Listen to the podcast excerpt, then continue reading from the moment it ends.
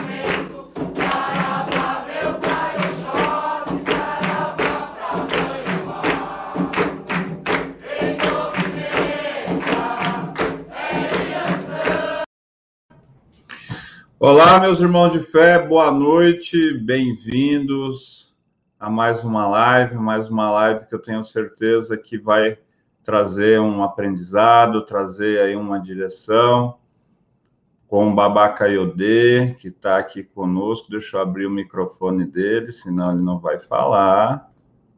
E o microfone do Babá não está querendo abrir, meu Deus, o que que acontece?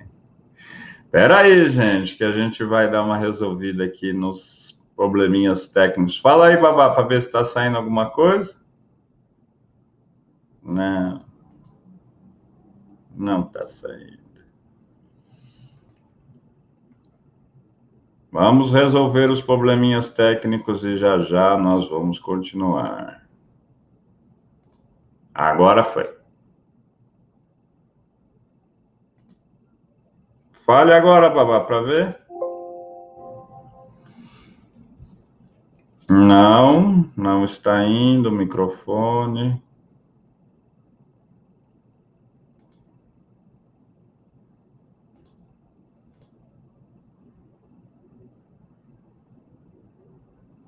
Teste, teste. Como é que tá, babá, agora o microfone? Fale aí.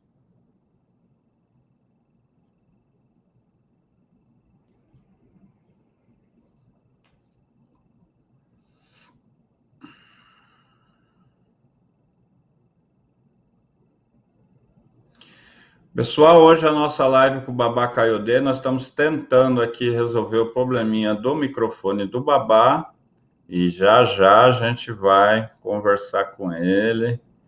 Tecnologia não é fácil. Agradeço aos irmãos, os irmãos de Fá, Borua, Boiê, todos os irmãos que estão chegando. Agora foi, Babá? Agora não? parece que está funcionando bem.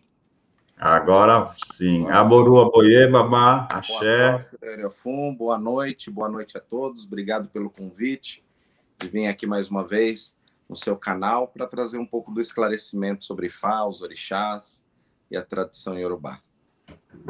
Bem-vindos a todos os umbandistas, a todos os irmãos do culto tradicional, a todos os irmãos de candomblé, nossa página é uma página de Umbanda. Para quem não me conhece, eu sou Cláudio Ricumini, dirigente da Casa do Pai Benedito, aqui um terreiro de Umbanda Sagrada, terreiro que vem é, do ensinamento do mestre Rubens Saraceni, mas que também está aberto a, a aprender e também agregar tudo que é bom quando se fala em orixá. Eu entendo que não existe paredes, né? E vocês puderam ver a nossa última live, a última, foi a primeira, né? Mas foi a última live com o Babá, aonde teve uma repercussão muito bacana, muita gente interagiu, muita gente mandou mensagem aqui para nossa casa perguntando, acredito que para o canal do Babá também, perguntando mais sobre o culto de orixá. E hoje nós vamos falar sobre a nossa ancestralidade, né, Babá? Qual é a influência que isso tem na nossa vida? Porque eu confesso ao senhor que dentro da Umbanda eu não vejo essa porta ser explorada de uma forma incisiva e de uma forma direta. Eu vejo ela, sim, trabalhada pelos nossos guias espirituais, mas de uma forma mais velada. E o pouco tempo que eu tenho aí perto do Senhor, que eu estou estudando, vendo vídeo de outros sacerdotes, eu percebi claramente que a, a nossa ancestralidade, a nossa família, por parte de pai, por parte de irmã, de mãe, por todos, por toda a nossa árvore que chega até nós, é muito importante para dizer o que nós somos hoje na, na nossa saúde física, na nossa energia, até na nossa profissão, eu percebi que tudo isso tem, é muito casado e deixo aí para o senhor para dar a sua explanação inicial e aí a gente vai conversando dos assuntos. E eu peço aos irmãos que compartilhem essa live peguem o link dela, coloque no grupo aí do seu terreiro, coloque no grupo do seu Ilê, para que mais e mais irmãos possam chegar na nossa live. Aí nós estamos com 240 pessoas na nossa live. Estamos no Facebook e no YouTube da Casa do Pai Benedito. Babá, suas considerações iniciais. Olá, pessoal, boa noite. Estou arrumando aqui, ajeitando, né? A questão de ancestralidade para as culturas antigas, eles levam isso muito a sério e, e têm uma visão um pouco diferente da nossa. Sendo que, dentro do culto tradicional iorubá, o culto aos ancestrais masculinos é chamado Egungun. Então, tem uma divindade na qual nós cultuamos que representa toda essa nossa ancestralidade até porque na própria Umbanda já vai trabalhar com os espíritos desencarnados dentro de cada linha. Então, como no, no culto tradicional iorubá nós não temos esta questão dessas entidades, seria no portal Aegungun, na qual nós reverenciamos toda essa ancestralidade. Egungun, Babá, é uma divindade controladora de toda a nossa ancestralidade. Seria isso? Na verdade, é muito mais que isso. É, o espírito dos Egungun, ele representa todos os espíritos de ancestrais, de todos aqueles que já passaram na Terra. Ele é a divindade onde se abre esse portal. O que não pode se confundir, muitas vezes, é que tem pessoas que vão falar que quando cultua Egungun, está cultuando lá o seu pai, sua mãe que já desencarnou, né? Não seria isso. Ele é uma divindade independente, aonde dentro desse culto você também reverencia os seus ancestrais, até porque cada um vai ter uma linhagem diferente. Então é um culto muito amplo, mas que mostra o respeito à nossa ancestralidade, no caso a parte masculina. E a parte feminina das nossas mães, das nossas antecedentes. A outra divindade cuidadora dessa parte, Babá? Através de Egungun, a gente também trabalha essa parte também feminina. Porém, existe uma outra divindade chamada Geledé, que ela se trata dessa é, ancestralidade mais feminina.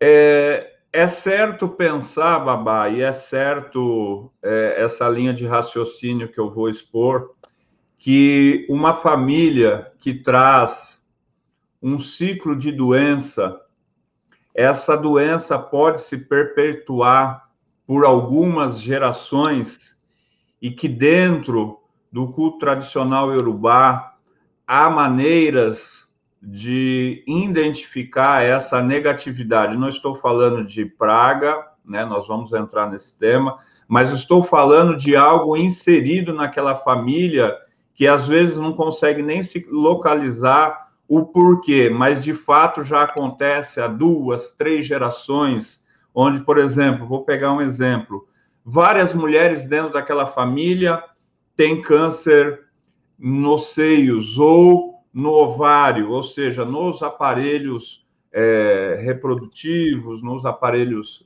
de ordem sexual.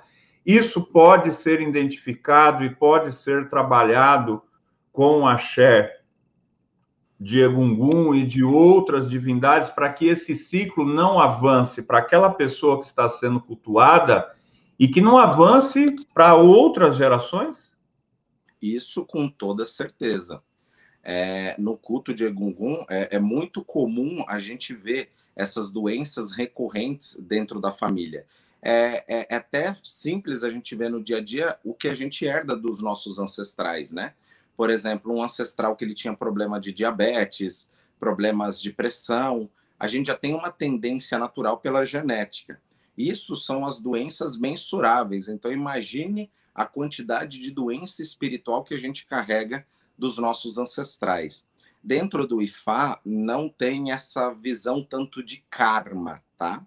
Mas Sim. vamos entender que karma significa você viver, você respirar. Você está queimando, você está queim... É, vivendo, respirando, você está queimando karma. Então, todas as relações dos nossos ancestrais vai interferir na minha vida agora e eu, tudo aquilo que eu fizer vai interferir na vida da minha descendência. Então, está tudo conectado.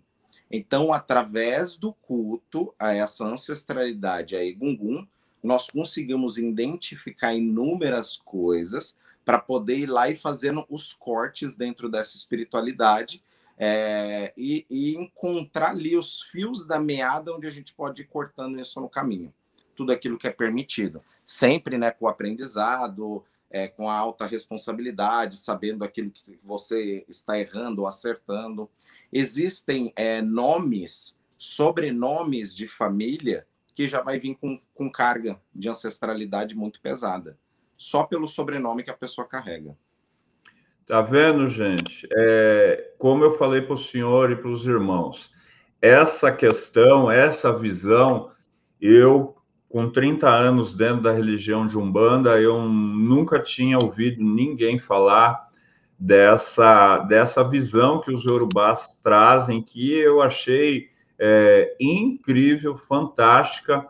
E uma das coisas também, gostaria que o senhor me corrigisse se eu tivesse errado, que fica de ensinamento para todos que estão aqui nessa live. O que nós plantarmos nesta nossa vida, nós podemos deixar algo muito positivo para os nossos filhos e netos, mas podemos deixar um mar de terror para eles. Vou dar um, gran, um exemplo bem do nosso meio macumbístico, como eu gosto de falar.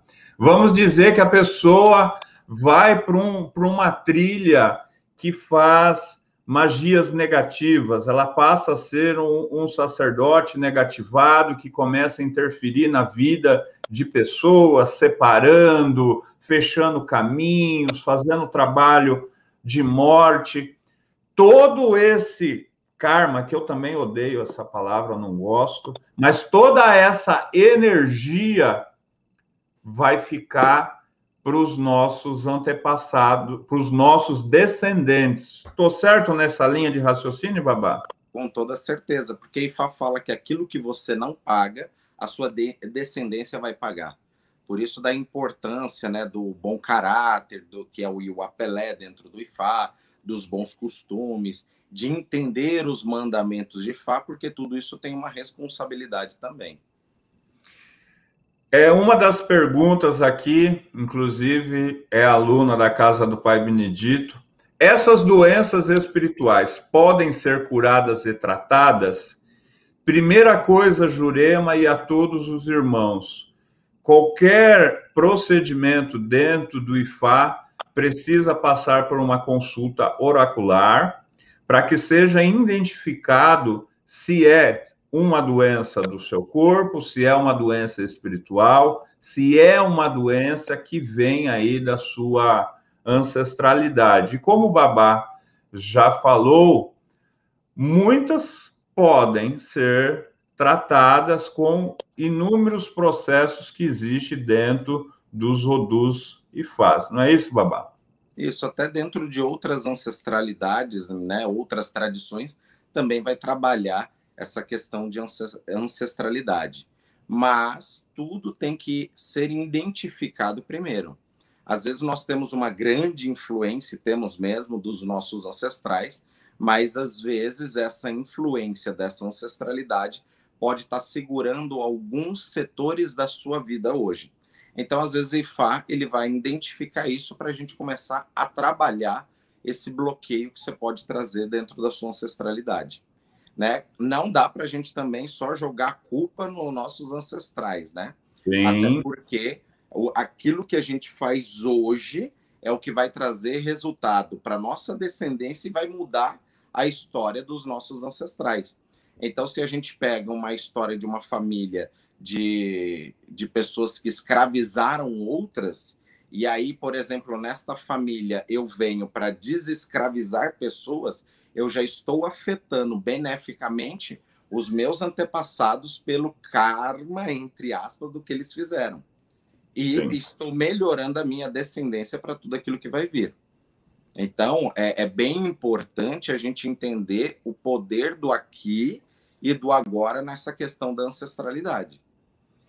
É, alguns irmãos que estão fazendo comentários aqui, e de antemão já agradeço a audiência. Nós estamos nesse momento com 300 pessoas assistindo a nossa live. Eu agradeço aos irmãos umbandistas, candomblecistas, os meus irmãos de Fá também, que agora, né, sou iniciado pelas mãos desse grande babá e digo a vocês que foi incrível incrível, incrível, incrível. É. E foi muito, muito bom, né? Da última live para cá, a gente tem dois meses, e o culto de Fá, é, vamos falar assim, entrou por 100% aí no meu axé. Então, saúdo os meus irmãos também iniciados.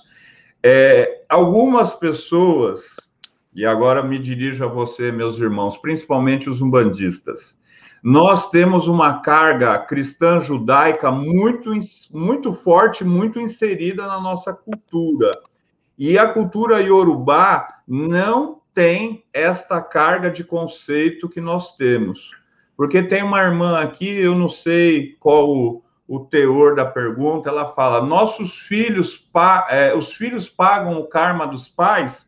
É isso mesmo, minha irmã, pagam o karma dos pais. Nós podemos está pagando um karma né, de algum familiar nosso que pisou na bola feio lá e a nossa vida está enrolada. Por isso que o sistema de IFA, o jogo, a consulta de IFA, vai identificar essas situações e vai corrigir se isso for permitido. Não é isso, Babá? Até porque isso é apenas um ponto daquilo que é analisado, né? Então são várias questões, mas IFA ele consegue identificar para orientar o ser humano a ter uma vida, digamos, melhor dentro daquelas orientações. Porque a Oromilá é a divindade do conhecimento e da sabedoria. E Oromilá é a divindade que ele usa um sistema que é chamado popularmente de Fá que é onde ele tira é, um pedaço das falas de Deus através do conhecimento dos odus para te trazer orientação. Então, dentro de um odu pode vir a orientação de cuidar dessa ancestralidade, às vezes de algum orixá para potencializar alguma coisa no seu caminho, cuidar do seu ori para equilibrar. Então, ele é um conjunto de situações que vai te trazer aquele resultado.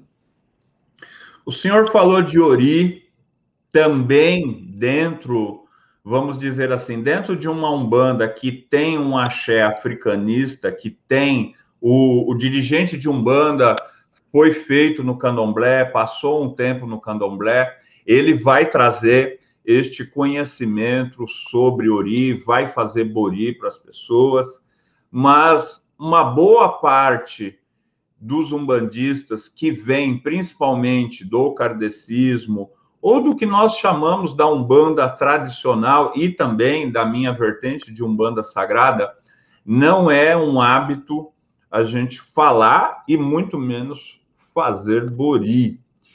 E aí eu gostaria que o senhor é, explanasse um pouquinho sobre este tema que é tão importante. E eu ouvi uma frase muito boa, eu acredito que foi no canal do senhor, que se a pessoa está com o ori ruim, não tem como a divindade envolvê-la com o axé. Isso dentro da magia, dentro da magia divina, dentro daquilo que eu aprendi com o Rubens Saraceni, é a mesma verdade. É muito difícil você ajudar magisticamente uma pessoa que está com o seu polo negativo, ou seja, seu ori completamente negativado, aquela vibração não internaliza. E hoje, com uma enorme dificuldade que nós temos, o ori das pessoas está, vamos dizer assim, babá, de muitas pessoas doente. Com toda certeza. É, temos que entender o nosso momento, até porque nós estamos ainda numa pandemia, onde todos já estavam na esperança de começar a melhorar, e aí mostra, né, é, retrocedendo em algumas questões. É, tem várias coisas do cotidiano que foi modificado, onde inúmeras pessoas tiveram as vidas mudadas, tendo que ficar dentro de casa, né? Não podendo sair para trabalhar. Nós estamos ainda né, nessa energia da quaresma, que é uma energia naturalmente pesada na tradição iorubá, que é uma tradição que trata de mais de 10 mil anos antes de Cristo, não tem essa visão da quaresma, mas ela realmente existe e está tudo muito pesado né, os terreiros, a maioria fechado por esses decretos, onde deveríamos estar mais ainda trabalhando. Então, a energia já está muito mais pesada do que o normal. Então, é, se nós não estivermos com o nosso ori equilibrado, isso vai trazer muitos problemas, né? O que já está tendo. Inúmeros problemas de ansiedade, inúmeros problemas de depressão. Isso daí, é, para nós, não é visto como doenças, né? e sim desequilíbrios do seu próprio ori. É quando o seu ori ele entra num recesso de energia, ou ele fica dando um rebote no passado, ou ele fica dando um rebote no futuro e a pessoa não vive o aqui e agora. Então, o nosso ori, nós temos que sempre estar tá cultuando com bons pensamentos. Hoje em dia, se assiste um jornal, só sabe falar da quantidade de pessoas que morreram. Então, é importante mudar também essa frequência, porque tudo é frequência. Então, gente, vocês viram que o Babá falou. É, o nosso Ori, ele absorve o que a gente vê, o que a gente lê, o ambiente que a gente convive, e ele absorve também a, as nossas dificuldades que todos nós temos. Então, para os meus irmãos umbandistas que não têm um hábito de cuidar do ori. Nós temos uma prática de cuidar dos nossos orixás, de fazer as nossas orações, firmezas, fazer os nossos banhos para os orixás, mas não temos o nosso hábito. Eu vi esses dias, Babá, que o senhor ensinou um banho com coco, não foi? Muito, Exatamente. Muito Esse é um banho bem simples que serve para qualquer pessoa. A gente tem até que ensinar, não adianta ensinar coisas muito complexas, né?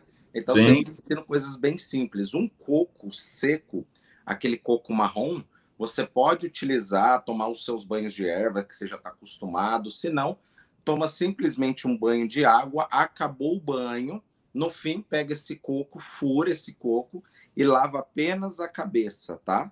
Dá uma secadinha, veste uma roupa clara. Isso é para trazer resistência no ori, para poder limpar o ori. O coco, ele tem um princípio onde ele, ele amadureceu aquela água dentro dele. Então foi amadurecendo as ideias, digamos, dentro do ori, trouxe maturidade. Então, o nosso ori estando em desequilíbrio, a água desse coco vai trazer equilíbrio para esse ori. Então, é uma técnica muito simples e muito eficaz que todo mundo pode fazer, não tem dia da semana, né? não tem hora, pode fazer a qualquer momento e oferece isso ao seu ori, para que o seu ori esteja sempre no eixo.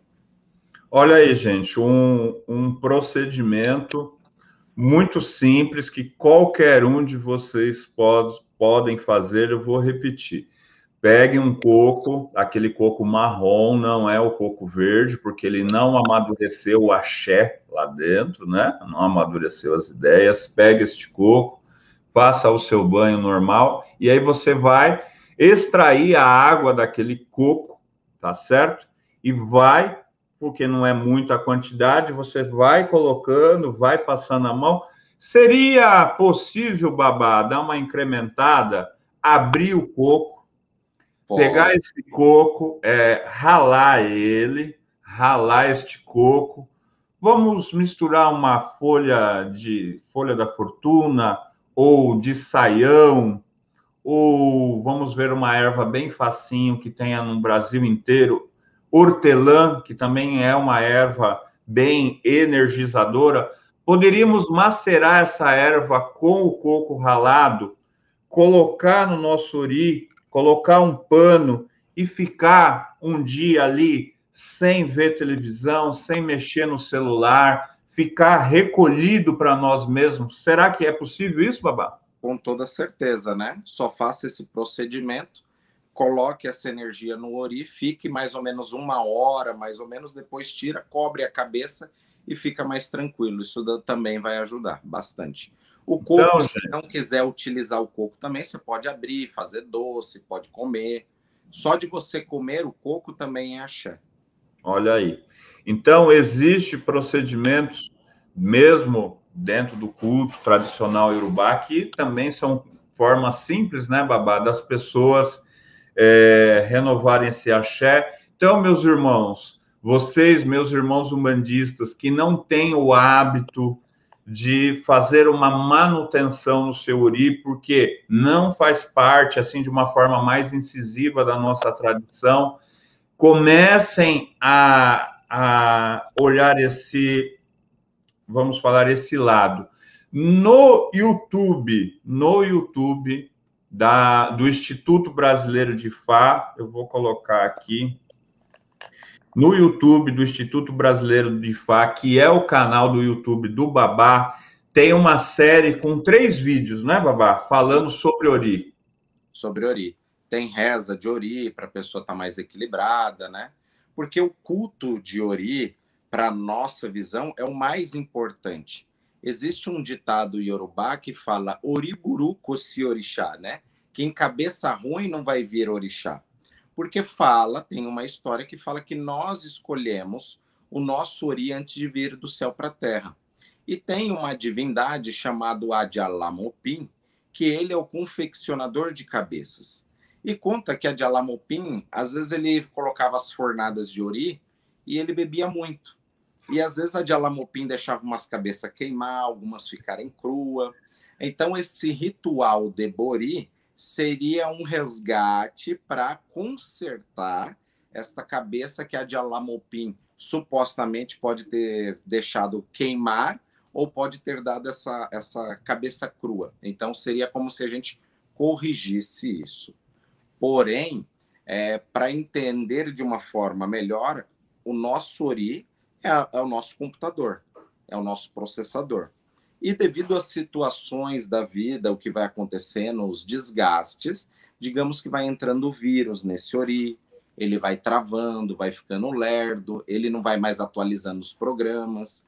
Então, quando nós fazemos ebó de ori, que é o bori, é quando nós levamos essa cabeça para um técnico para ir lá e dar um boot, reprogramar, fazer com que tudo volte a funcionar no eixo. O objetivo do bori é voltar novamente para o eixo do nosso destino, para que aí as bênçãos do Orixá venham para a nossa vida também.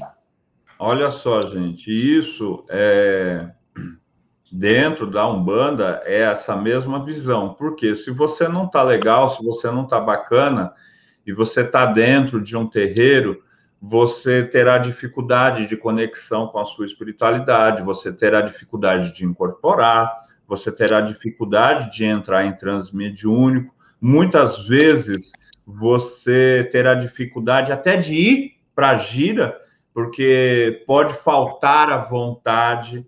Então, é, a gente ensinou aí um bori é, um bori não, um procedimento para ajudar o ori, mas lembrando a todos os irmãos que o bori é um procedimento que requer conhecimento, requer uma consulta oracular para ver o tipo de bori que vai ser feito, o tipo de elementos que vão ser usados.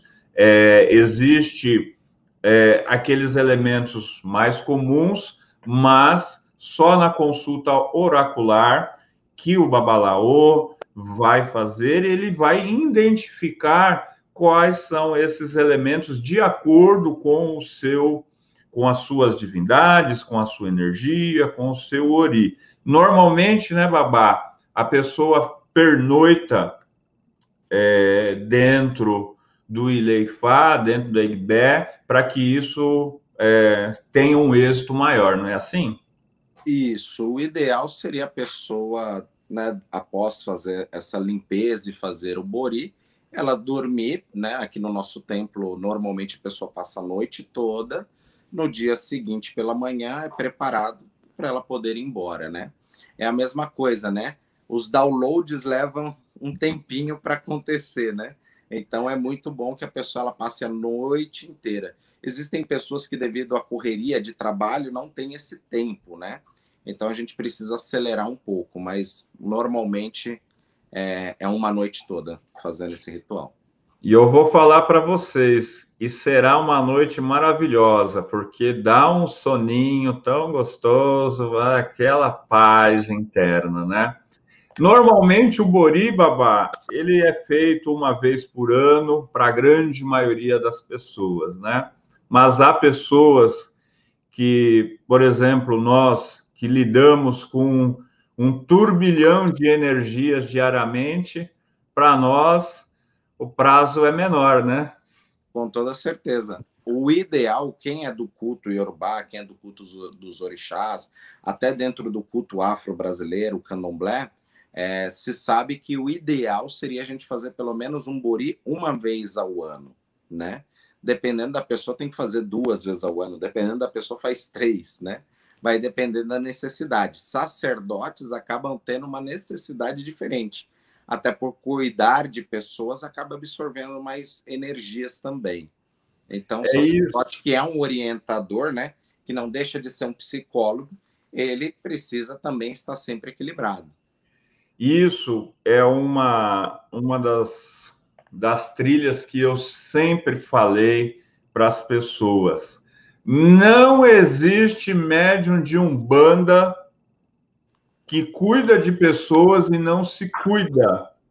Você que só acha que tem que doar, doar, trabalhar três giras numa semana e não trabalhar a sua energia com banhos, firmezas, ir na natureza, ir buscar o axé da forma que você sabe, você fatalmente você entrará num processo de desgaste imenso e um dos grandes sinais que o médium está desgastado são doenças recorrentes e todos aqueles vários ajoguns, ou seja, vários infortúnios que vão aparecendo, né, Babá? Com certeza. É, tem a, dentro do, da questão Yorubá, tudo vem através desta ancestralidade, né? Então, a melhor faca, ela não se autocorta. Então, mesmo um bom sacerdote, ele sempre precisa também de alguém para poder ajudá-lo e fazer as suas transformações. Isso é muito comum. Isso é sabedoria. Sim. Mas é, o que eu quis mostrar, principalmente para os umbandistas, porque o umbandista ele foi doutrinado muitas vezes que é assim: meu caboclo é o caboclo muito bom, meu Exu é muito bom. E existe algumas filosofias dentro da Umbanda que eu tenho meu guia, eu tenho meu orixá, tá tudo certo, eles vão olhar por mim e toca o barco. Eu sempre fui um ferrenho contra tudo isso. Eu sempre bati muito forte que médium de Umbanda é soldado e soldado precisa se preparar para ir para a guerra. E gira de Umbanda é guerra. Quando a gente abre a porta, a gente não sabe quem vai entrar. Exatamente. E outra coisa, né? Se a gente acredita nas leis universais, na dualidade, nas frequências espirituais, você sempre vai atrair a sua entidade através da sua frequência espiritual. Então, vai ter uma similaridade energética. É por isso que você também tem que sempre estar cuidando da, da sua matéria para não ser consumido em cima disso. É normal, tem que se cuidar. Muito bom. Então, prestar atenção, meninada. Vamos cuidar do nosso ori, vamos fazer procedimentos simples e aqueles que precisarem fazer procedimentos mais avançados, tá aí o babá que tem todo um autoconhecimento para ajudar as pessoas neste campo. É, babá, muitas, muitas pessoas aqui perguntando também sobre a bicu que sempre é um tema que também um bandista não, não lida, a gente falou um pouquinho na, na outra live, é um tema que, para o Yorubá, isso já é bem enraizado, para a nossa cultura aqui brasileira, difícil de entender, mas a gente já ouviu falar, e o senhor com certeza deve ter visto muitos casos de abicus que, após uma identificação e após uma inserção de todo conhecimento que Fá atrás, simplesmente muda o destino daquela pessoa, né? O senhor pode falar um pouquinho para nós sobre a Bicu, que pode ser que alguns dos nossos seguidores identifiquem algum familiar, algum parente ou mesmo tem alguma criança que possa trazer aqueles traços bem claros de Abicu? Uhum. É, tem, é, é, bem complicado falar de Abicu porque é um assunto muito grande e as pessoas podem fazer muita confusão em cima desse tema. Porém, vamos lá. É, quando a gente cuida do Ifá, de Yami, que são as mães ancestrais, quando a gente fala de Egungun, isso são tudo divindades é, ancestrais, aonde o seu processo de iniciação e aonde nós trabalhamos vai no momento da concepção. Quando o espermatozoide vai fecundar aquele óvulo, é naquele momento que nós voltamos para trabalhar essas energias. E o orixá, ele vem a partir do seu nascimento. Você chorou, nasceu, Aí nós temos os orixás, esses que nós conhecemos, como Exu, Ogum, Oxóssi, Xangô e etc. Porém, nós até podemos estar separados dos nossos orixás, mas nós não conseguimos estar separados dessa ancestralidade, tá? Independente se a pessoa é iniciada em Ifá ou não, em Egungun ou não, em Amiagbá ou não, essa energia é uma energia ancestral na qual você carrega.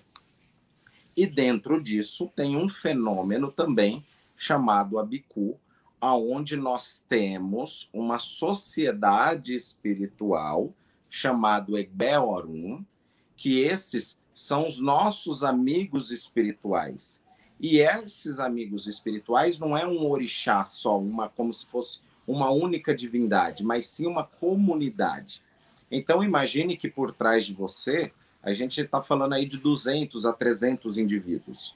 Então, imagine você estar positivo com esses 200, 300 indivíduos. Imagine você estar negativo com 200, 300 indivíduos. E como nós vivemos aqui na Terra em sociedades, né? E esse é o orixá que nos conecta a essa sociedade. Quando nós temos alguns problemas com essa sociedade espiritual, a gente começa a não se inserir dentro de outras sociedades aqui na Terra, ou a gente sempre está em sociedades erradas. Fora isso, esta divindade, chamado Egbel Orum, imaginamos um chapéu ou um guarda-chuva. E por baixo desse guarda-chuva ainda tem como se fosse várias outras sociedades. E dentro dessas outras sociedades menores que está dentro desse chapéu, dessa sociedade maior chamado Ebé, tem um que chama Abiku. E o Abiku, a tradução de Abiku, significa nascido para morrer, literalmente. E neste processo temos dois tipos de Abiku, basicamente.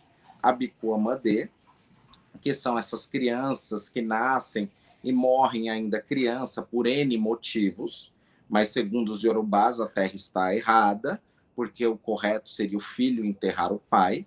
Então ele vem com uma programação diferente através dessa ancestralidade de Abiku e Egbe, Emerê, enfim. E temos os Abicus Omoagba, que são aqueles que vão viver muito tempo, mas normalmente o que morre é algum setor da vida dessa pessoa. Às vezes ela se dá bem no financeiro, mas não dá bem em relacionamento. Quando se dá bem no relacionamento financeiro, vai mal. Quando os dois vai bem, alguém fica doente. Sempre acaba tendo um boicote, ou sempre acaba tendo um, perdas. Uma, data, uma das características também, a pessoa ela começa a sentir vazio, começa a sentir saudade daquilo que não sabe. Então, basicamente, todas as pessoas acabam tendo conexão com esses amigos ancestrais mas tem alguns que vêm marcados de uma forma diferente por essa sociedade, onde a gente descobre isso através do IFA e começa a trabalhar isso. Até porque é, todo o Abicu ele veio para ser líder dentro daquilo que ele veio fazer.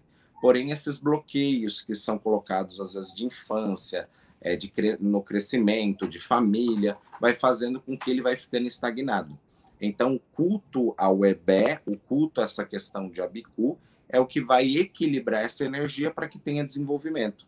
Então, debaixo desse chapéu de Ebé, né, é, desse guarda-chuva, como eu falei, tem várias sociedades. Entre elas, Ibeje, né, o orixá Ibeji, que na Umbanda seria o Cosme Damião, mas Ibeje, ele é, ele faz parte dessa sociedade. Temos Ebé Alaragbo, a Sociedade Espiritual da Floresta, tem Alodê, que seria líder dos, do, dos Ebés. Então, temos várias outras sociedades. Temos um orixá também chamado Coricoto, que é o orixá da alegria, junto com o orixá Iwe, que é outro orixá ligado à alegria, que eles compõem os orixás da vida, junto com Ebé, Logolô. Então, são inúmeros. O próprio orixá Iroko, que é o orixá árvore, né? que é a representação também dos ancestrais, onde os galhos buscam o céu, as raízes estão na terra, fazendo a conexão. Ele também é um orixá que ele, ele engloba dentro dessa comunidade espiritual. Então é muito amplo esse, esse caminho de Abicu. Mas o senhor deu uma aula aí e eu tenho certeza. eu tenho certeza que mesmo para o leigo conseguiu entender que é, é um assunto complexo, mas é, você que eu conheci algumas pessoas que tiveram filhos identificados com a bicu e que tinham muitas é, enfermidades, né? E fizeram é, todo um processo ali que foi indicado e essas crianças hoje seguem a sua vida normal. Então, pessoal, vocês viram que é, os iorubás já identificaram, já é, há muitos milênios, coisas que aqui no nosso mundo ocidental nunca nem se falou, nunca nem é, não não explora, não é explorado esse campo dentro da umbanda, não é explorado essa cultura, até porque no Brasil chegou pouco babalaô, né, babá? Só veio babalorixá. Isso, os babalaôs que chegaram na escravidão, né, segundo histórias, né, é, os poucos que vieram não conseguiram passar a tradição, né? E aqui o, o olorixá, o babalorixá, ele ficou com o domínio de toda essa questão dos orixás. Coisa é que, por exemplo, em Cuba, o culto a Ifá já chegou. Tiveram várias adaptações, mas o culto lá chegou. Então, isso, é, essa tradição de Ifá é um resgate que, devido à globalização, nos últimos 20 anos, né, tem aumentado bastante o número de adeptos a Ifá. E deu um boom agora, né, nos últimos três anos aí, que é, muitas pessoas estão conversando, falando mais sobre o Ifá. Mas o Ifá ela é uma tradição muito antiga que sempre esteve espalhada no mundo todo. Porém, nós de Fá, nós não convertemos pessoas para Ifá, até porque Ifá não, pelo menos para mim, não é uma religião, mas sim uma filosofia de vida. E o Ifá diz que, até foi uma pergunta, já respondendo essa pergunta nesse momento, falo por que ser iniciado em Ifá. Na verdade, você não precisa se iniciar em Ifá. Você já foi iniciado em Ifá no seu nascimento. Quando o espermatozoide fecunda o óvulo, começa a ter as, as divisões embrionárias e são até 16 células não diferenciadas para começar a formação da mórula e começar um embrião. Com isso, IFA fala que todo ser humano ele já foi iniciado em IFA. Porém, alguns têm que resgatar essa tradição. Tem o chamado de resgatar essa tradição. Então, IFA não impõe nada, você não precisa de nada, você precisa se entender, se conhecer e se aquilo faz sentido para você, você deve ir ou não.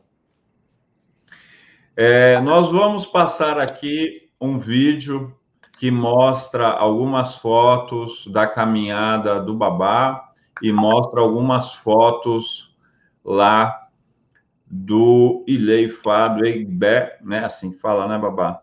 Egbé, que é sociedade, né? Exato. É a tradução, que é a sociedade para vocês verem um pouquinho aí da história do Babá e ver como é o Instituto Brasileiro de Fá.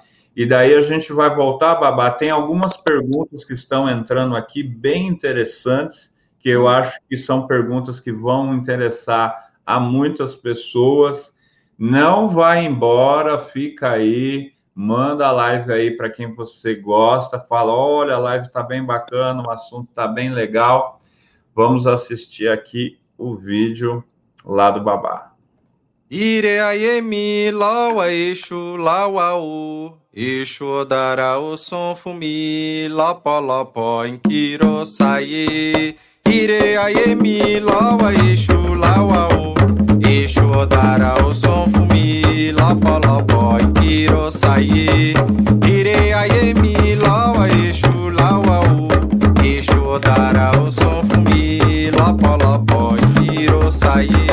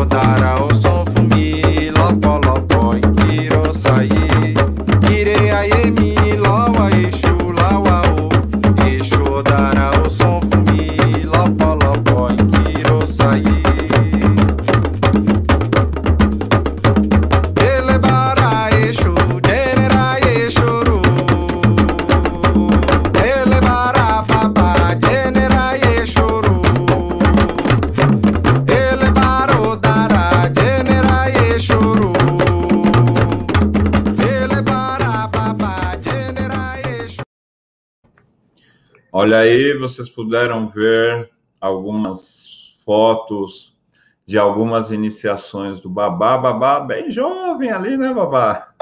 É, faz parte, a caminhada é longa. Com quantos anos o senhor foi para a Nigéria para a primeira iniciação, que deve ter sido em Ifá, né? Ah, isso já tem uns 14 anos. mais ou menos. 14 anos, então já tem um, um tempão, né?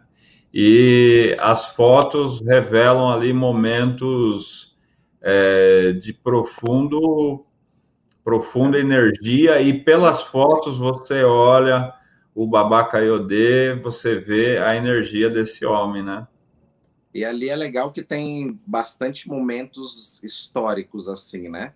É, por quem não conhece ali, ali a gente está em Oxobô, né? E o Lodjalma, que é na, no estado de Oxum, do lado do rio Oxum, onde tem é, o assentamento Agbaye de Oxum, o assentamento mundial, né? Ali naquela entrada são sacerdotes daquela divindade.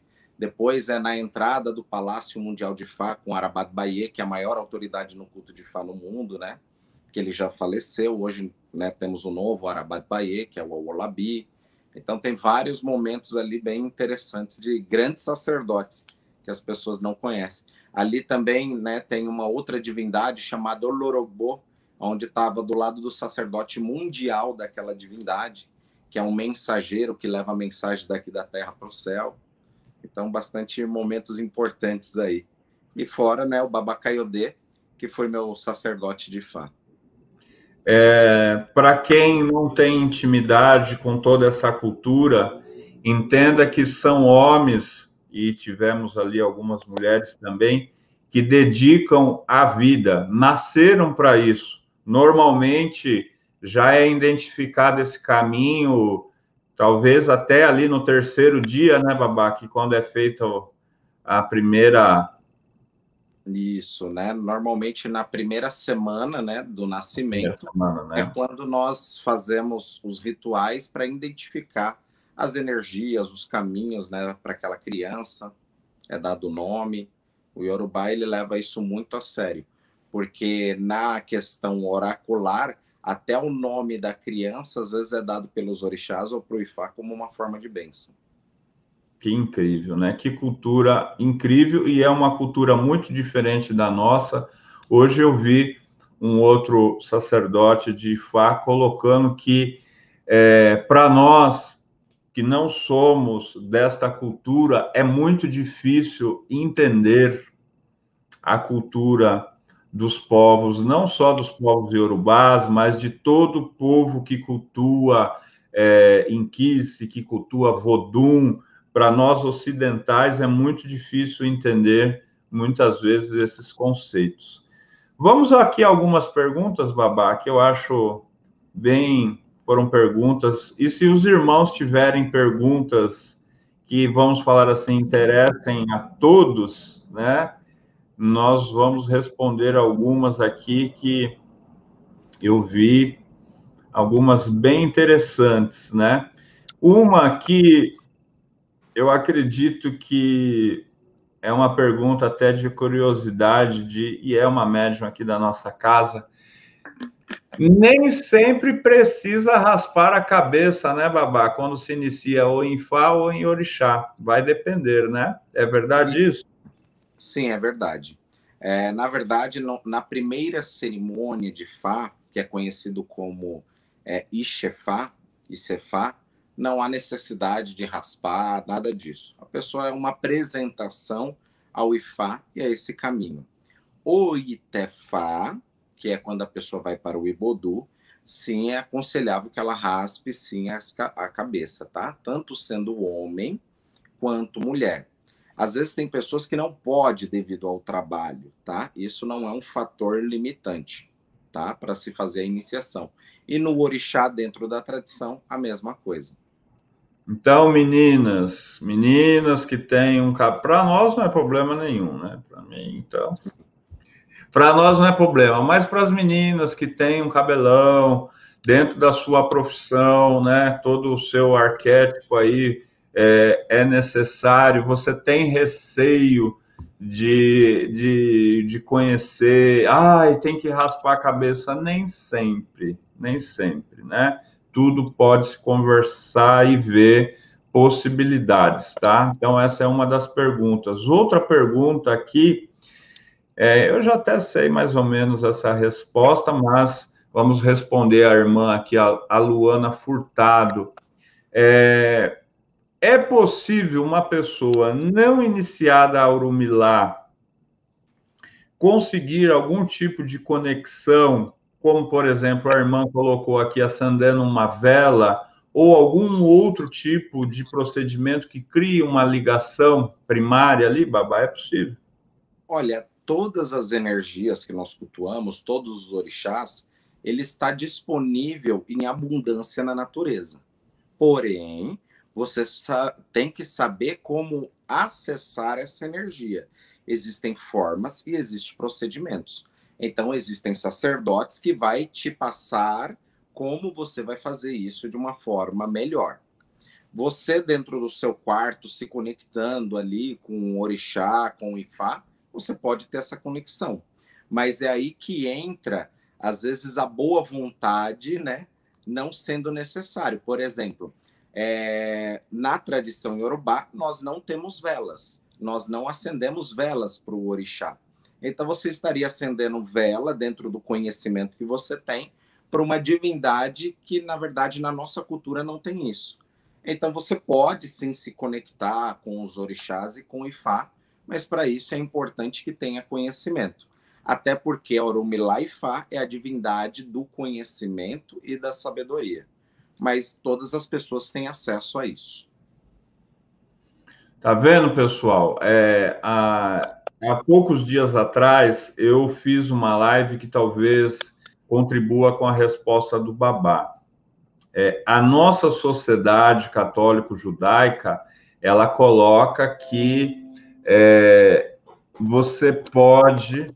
É, deixa eu só ligar o cabo aqui que está acabando a energia. Você aprendeu a rezar em casa de uma forma espontânea. Você também aprendeu na Umbanda a rezar de uma forma espontânea. Dentro da Umbanda, se você vai fazer uma oferenda para Oxum, você tem procedimentos para que você consiga um resultado melhor, consiga um axé melhor. Então, é, o que o Babá quis dizer?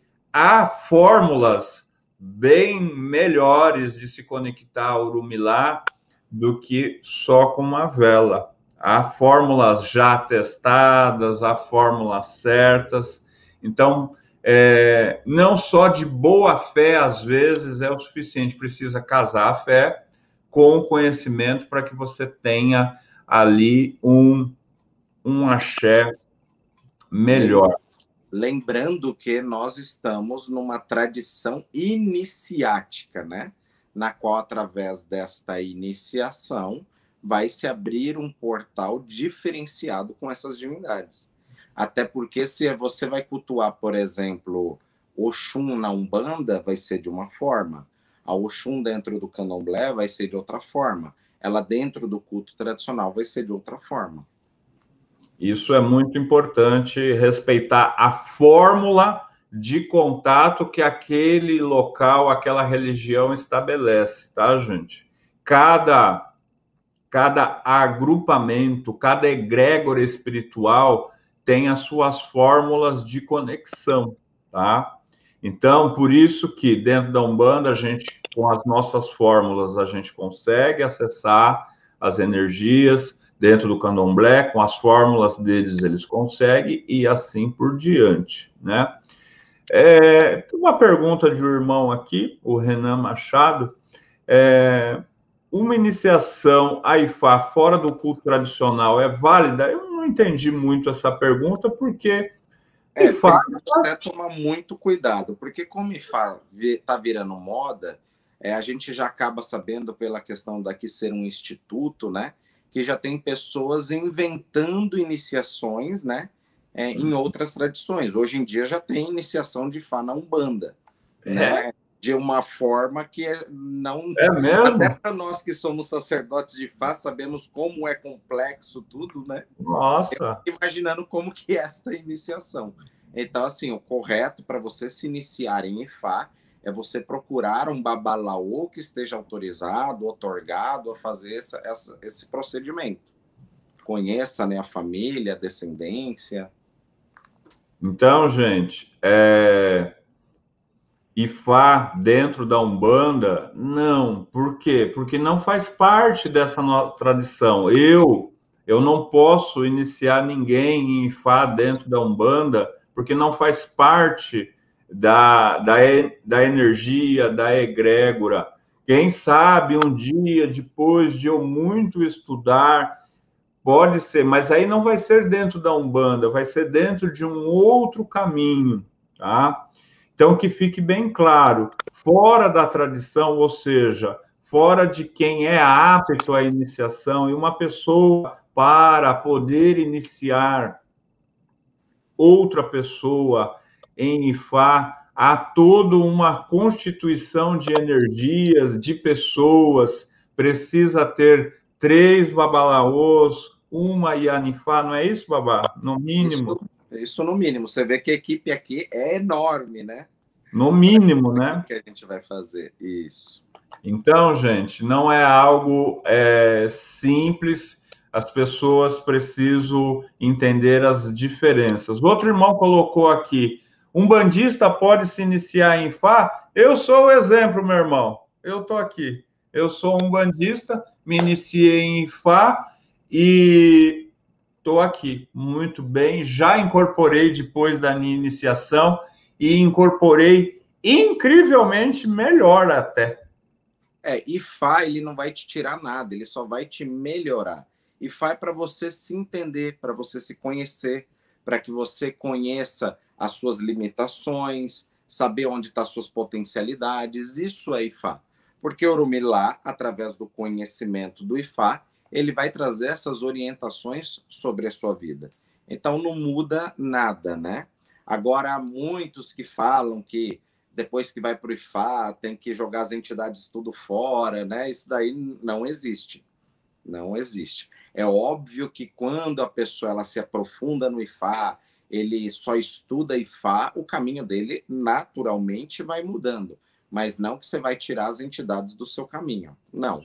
A gente faz IFA para se tornar pessoas mais coerentes, mais sábias, ter conhecimentos, né? que a gente não tinha antes, para que isso a gente tenha uma vida melhor. A gente se entendendo, a gente já começa a resolver inúmeros problemas né, na nossa vida. Com certeza, Babá. Vamos voltar um pouquinho. A gente tem mais 10 ou 15 minutinhos de live, pessoal. É, vamos voltar no nosso tema, que é a ancestralidade. E o senhor me corrige se eu tiver errado. O que eu percebi é, que normalmente as meninas, ou seja, as mulheres, elas trazem uma maior quantidade de energias das suas ancestrais, principalmente a parte da mãe, do que nós homens. Talvez isso tudo está ligado às grandes mães ancestrais, aí a mim e as demais mães. Tá certa essa, essa visão que eu percebi, Babá? É, essa porcentagem de puxar mais ou menos de pai e de mãe, isso depende muito, não é uma, uma receita, tá? Mas muitas mulheres podem sim ter uma carga de ancestralidade feminina maior devido à questão de AMI. Até porque tanto o homem né? Tem que ficar claro isso, porque fala que é, é uma sociedade só para as mulheres. Existem sim cultos fechados só para elas, mas todo homem saiu de um útero, né? Que é o caldeirão da, da, da bruxa. Então, a, a questão de útero, a questão vaginal, toda essa questão feminina, ela tá fechada num sagrado feminino com as mães ancestrais. Então, ela pode sim puxar uma carga maior disso. É... Neste momento, né? Desculpa, né? Mas neste momento que nós estamos, ainda de pandemia, tudo, muitas mulheres estão sendo atacadas, entre aspas, por essa energia. Estão um pouco mais desequilibradas por conta disso.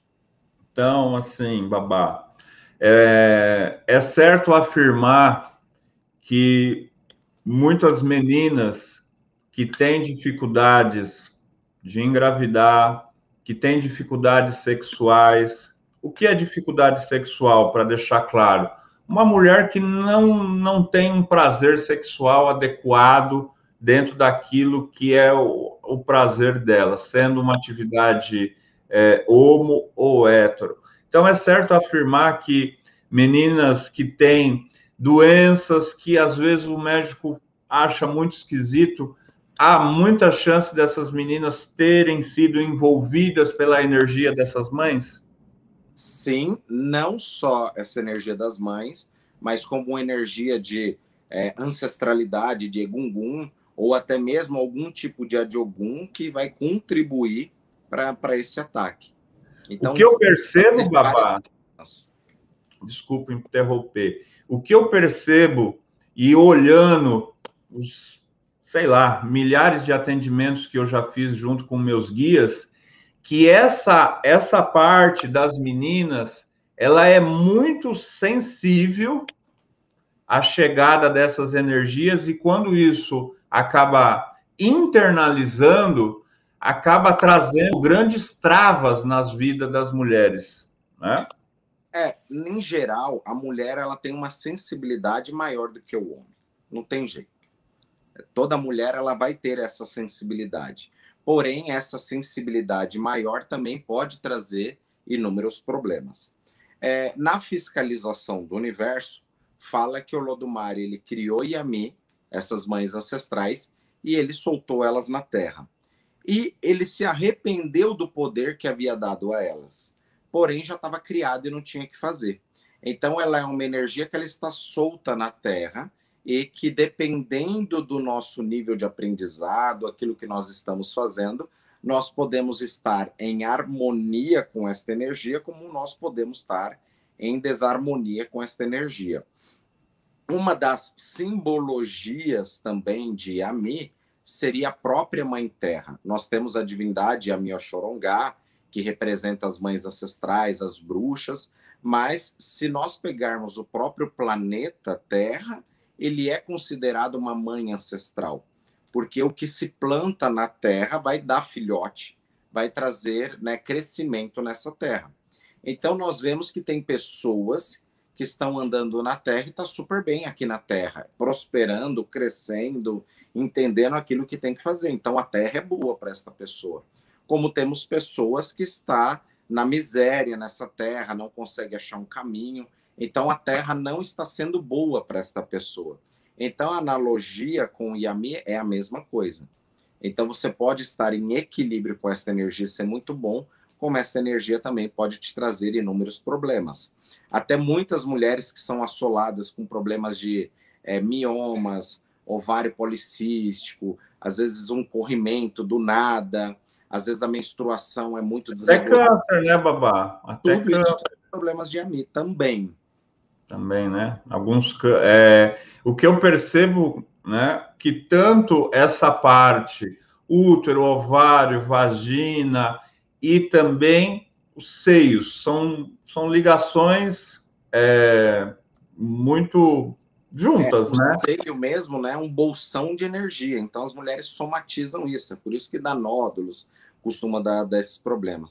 Ainda vou vir falar sobre a questão dos chakras, né, dentro dos orixás, Ótimo. que são poucos, é pouco falado, né, mas nós temos toda essa formação de constituição, né?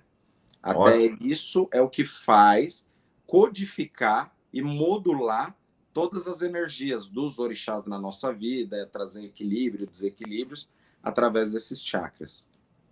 Então, meninas, não estou afirmando que toda negatividade, toda doença que milhares de mulheres têm é uma origem energética. Mas o que eu quero alertar a vocês e aos homens que estão assistindo essa live, pode ser que é a mulher que tem essa situação, que nem a Rita está colocando aqui, que não consegue engravidar a Rita Lira, que não consegue engravidar há mais de quatro anos, pode ser que exista alguma vibração, alguma energia já internalizada de a mim ou de uma outra vibração que pode vir da sua ancestralidade ou pode vir de algo constituído aqui.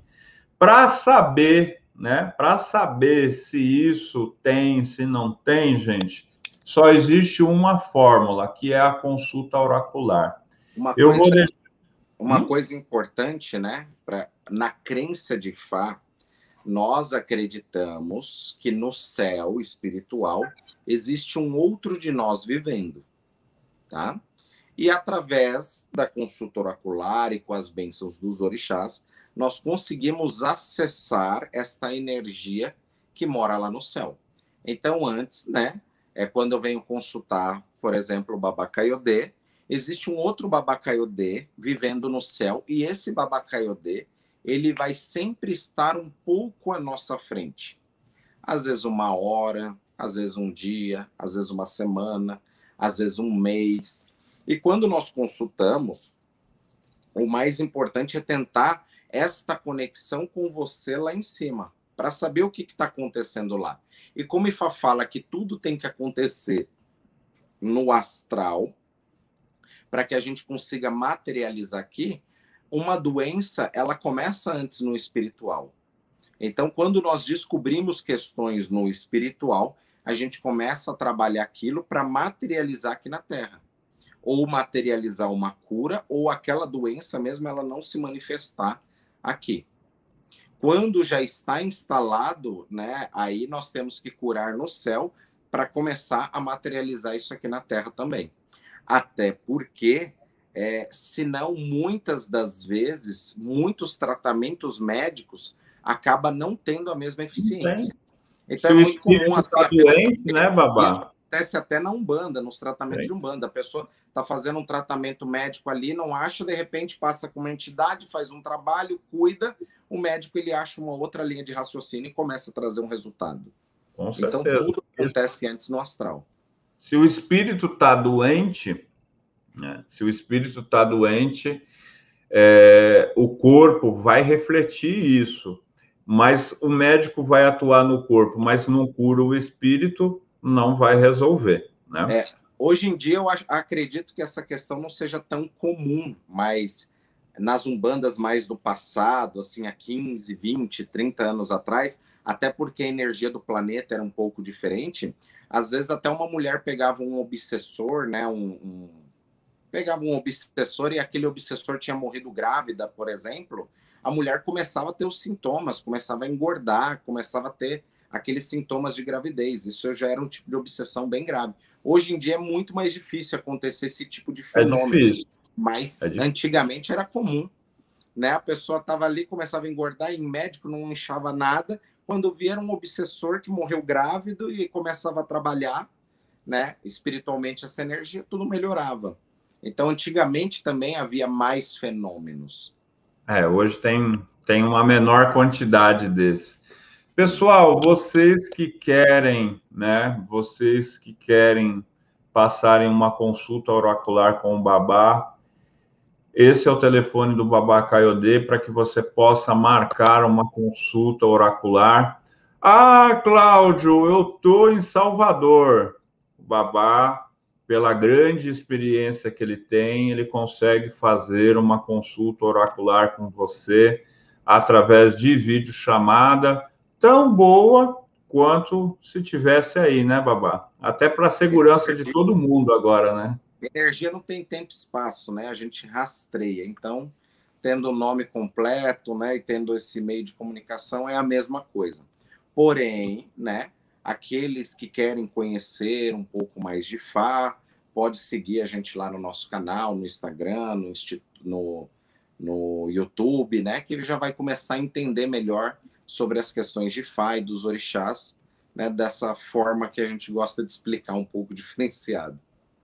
Vocês que assistiram essa live e gostaram do assunto, Tá passando aí embaixo o arroba Instituto Brasileiro de Fá. Esse é o canal no Instagram, onde o Babá todo dia coloca lá um Reels, coloca um feed, é, coloca stories, mostra é, imagens da Igbé, fala de ervas, né? Babá tá ficando bem, tá ficando bom aí nos Reels da vida, né? É, e pede, tem os né? vídeos no YouTube muito, muito bons, né?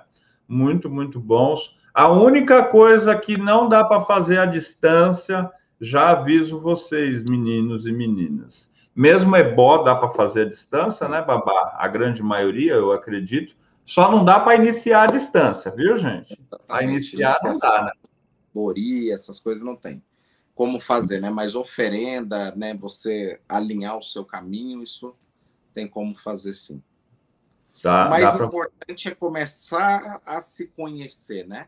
E a primeira forma de fazer isso é fazer na consulta oracular para receber orientação do IFA. É isso aí, pessoal. Eu agradeço a todos. É, olha aí, muita gente colocando aqui, já assisti, quase todos do YouTube. É, digo para vocês, eu conheci o Babacaiodê através do canal do YouTube dele, que é um canal muito bom, que traz uma didática muito boa. Como eu estava curioso com o tema de Ifá, é, vendo outros, irmãos, outros sacerdotes de Ifá, o YouTube indicou o Babá e eu gostei muito da didática, assim como vocês que já seguem o Babá também gostam da didática. Eu acho que hoje, Babá, no mundo de, de hoje, é, eu acho que não cabe mais. Eu, eu venho de, um, de uma tradição, eu venho de uma pessoa chamada Rubens Saraceni que explicava para nós quase tudo.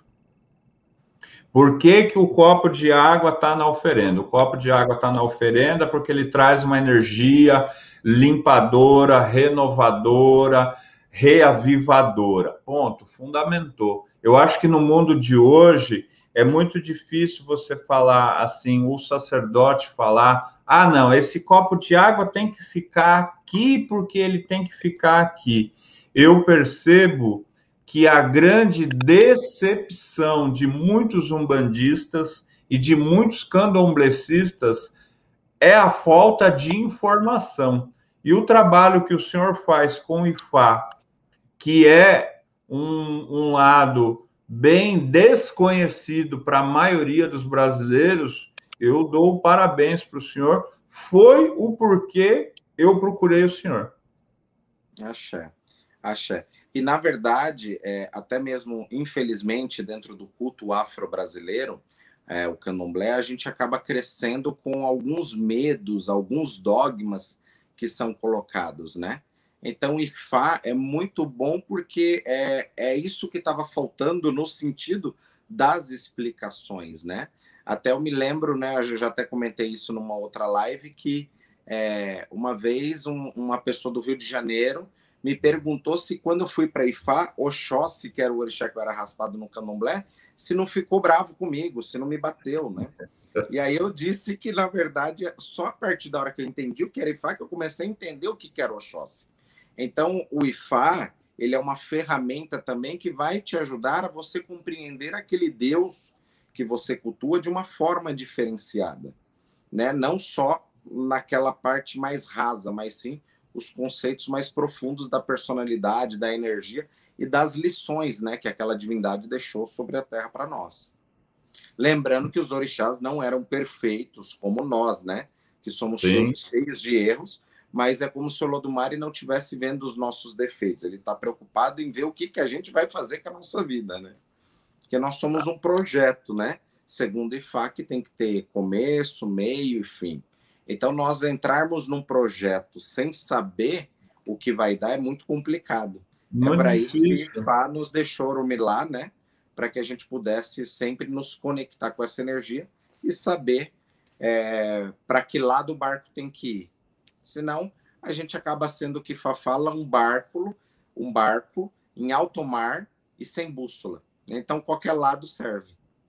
Com certeza, Babá. O que eu vejo é, sendo uma pessoa multiplicadora da religião de Umbanda, e isso, e isso eu tenho certeza que vai tanto ao culto Yorubá quanto ao Candomblé.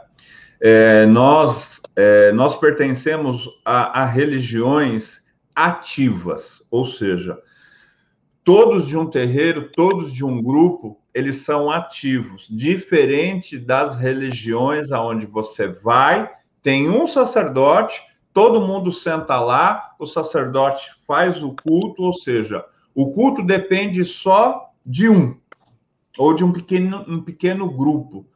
A Umbanda, o Candomblé, o culto tradicional, ele é feito de um grupo. Todos no grupo são importantes. Todos no grupo têm uma função. E para você pertencer a um grupo, você tem que ter é, informações.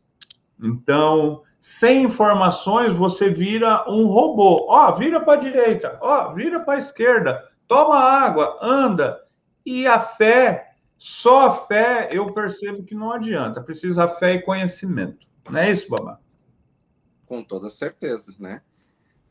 Tem aquela história de uma, se Maomé não vai até a montanha, a montanha vai até Maomé. Então, quando ele falou que a montanha vinha até ele, a montanha não veio, ele falou: então eu vou até a montanha. Então ele provou de alguma forma. Então vocês é, tem que ter a fé, mas tem que ter ação, o movimento para você chegar no seu êxito, né? Não tem como é, Exu ele já explica isso, porque Exu ele é um movimento sobre a Terra. Então nada acontece sem o movimento de Exu. Então, você ficar trancado dentro do seu quarto também não vai adiantar.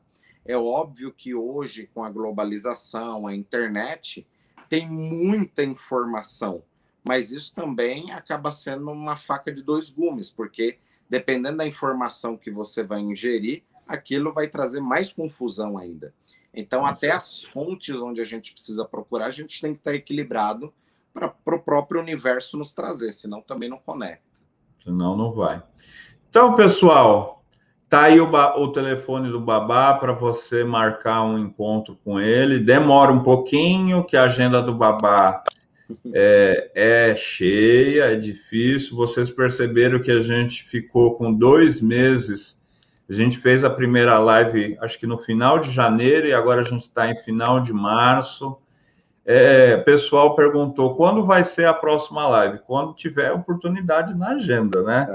É, quando tiver uma janelinha, eu tenho certeza é, que o Babá vai ofertar vocês aí com um outro assunto bem interessante, tá certo? Babá, muito, muito obrigado pelo tempo do senhor, que eu sei que é extremamente corrido. É, eu, eu sou uma pessoa que vivo full time na Umbanda, todo mundo que me conhece sabe, mas vendo a rotina do babá, eu fico. Eu perco para ele longe, viu, gente? Gente, ele não para, né? Muita, muita não energia. Para. Né?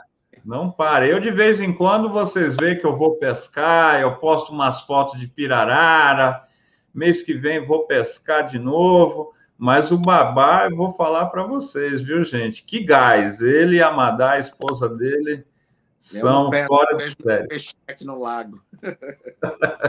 Já que não muito... tem como sair para pescar, a gente fica vendo nossos peixinhos aqui. Muito obrigado a todos os irmãos é, e muito obrigado a Babá, muito obrigado a IFA que permitiu esse nosso encontro que permitiu a gente falar de uma cultura tão rica que é a cultura iorubá. E se Fá quiser, teremos outras lives no futuro com outros assuntos que possam interessar a todos. Podemos no futuro falar de orixá, babá, né? Vamos Sim. falar um pouco de Exu, falar de Obaluaê, que é para nós tem uma visão, para o pessoal do Candomblé é uma outra visão, e eu já sei que é, o culto tradicional já tem uma outra visão, que o Baluaê é caçador, olha só, uma outra visão. Vamos deixar já esse assunto de curiosidade aí para o pessoal, numa próxima live a gente fala. Sim, achei. Eu agradeço o convite novamente para vir poder falar aqui na casa do Pai Benedito, para poder explicar essas questões do culto dos orixás. Agradecer a oportunidade, toda a galera aí que tem nos acompanhado. Axé, pessoal. Valeu. Termina aí, babá, dando aquele cumprimento. Axé. Boa noite a todos. Ela Moboru, ela Moboye, ela Moboye Oboxixé. Axé. Axé. -o.